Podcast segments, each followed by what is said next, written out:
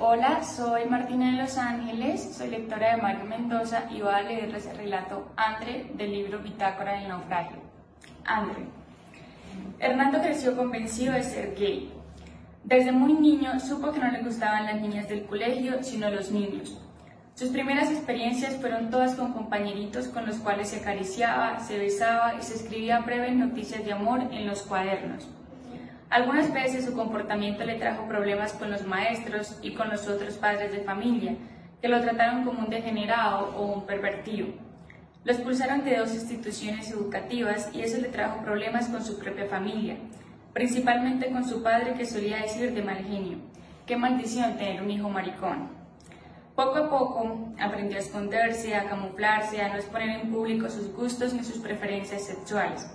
Llevó una vida en soledad, introspectiva y el amor real con otro joven como él le pareció cada vez más distante e imposible.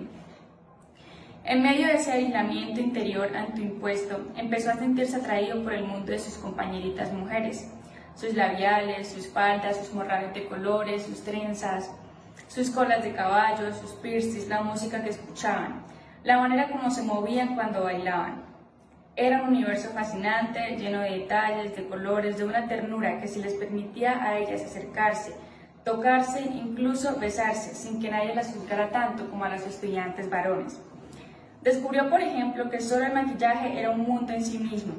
Veían videos de youtubers especializadas en el tema, sabían de marcas y de componentes químicos, y se conocían todos los trucos posibles para desvanecer o asentar tal o cual color. Era toda una estética muy compleja solo para iniciadas.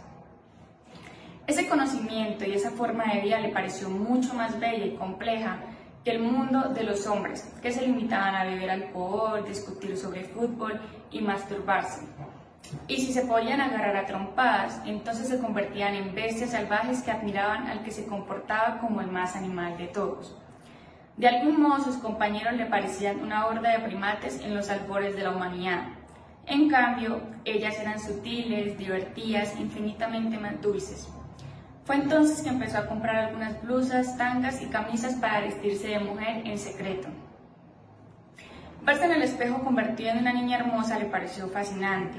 Se dejó crecer el cabello y empezó a practicar cómo caminar, cómo sonreír de una manera más delicada, cómo coger una taza o un vaso sin brusquear. Tenían que aprender a sentarse, a cruzar la pierna, a mover su cabello hacia un lado. Eran largas prácticas imaginándose que estaba en un restaurante elegante y que de la mesa y al lado un hombre la estaba mirando insistentemente. ¿Cómo hay que comportarse en una situación así? ¿Cómo coquetear sin ser vulgar? ¿Cómo mirar y seducir a un hombre sin que el tipo piense que está frente a una cualquiera? ¿Cómo sería convertirse en mujer y no regresarse jamás a ese mundo masculino en el que le había tocado nacer sin que se le consultara. Ese proceso lo hizo en silencio, callado, sin contarle a ninguno de sus conocidos. No quería chismes ni calumnias sobre algo que para él era sagrado. Tampoco deseaba hacerle daño a sus padres y herirlos con una noticia de ese calibre. Lo mejor era ser prudente y resguardar su privacidad a toda costa. De ese modo, Hernando les escribió a varias chicas trans, recibió información de una fundación que lo puso en contacto con especialistas. Buscó un trabajo y se independizó de su casa. Hizo el tránsito despacio, sin afanarse, midiendo muy bien cada paso.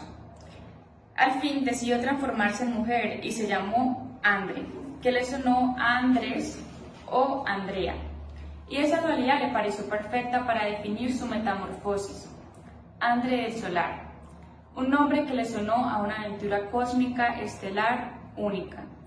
No fue fácil, tuvo que aguantar agresiones, insultos, persecuciones, incluso un grupo que rondaba Facebook decidió amenazarlo y declararlo alguien indecente, un mal ejemplo para las nuevas generaciones.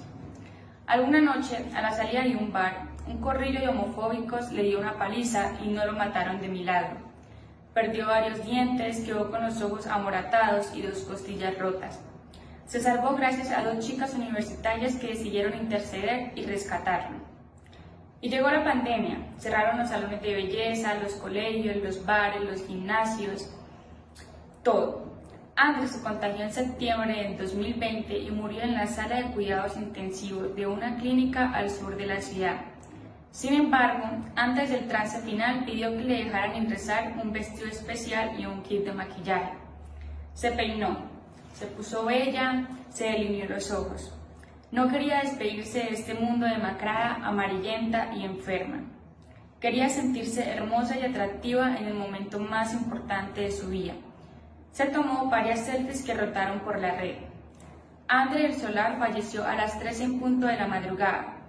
La hora difícil, la hora de las sombras. Una enfermera comentó, no he visto a nadie arreglarse tanto para su cita con la muerte. Es el cadáver más bello que ha salido de esta clínica.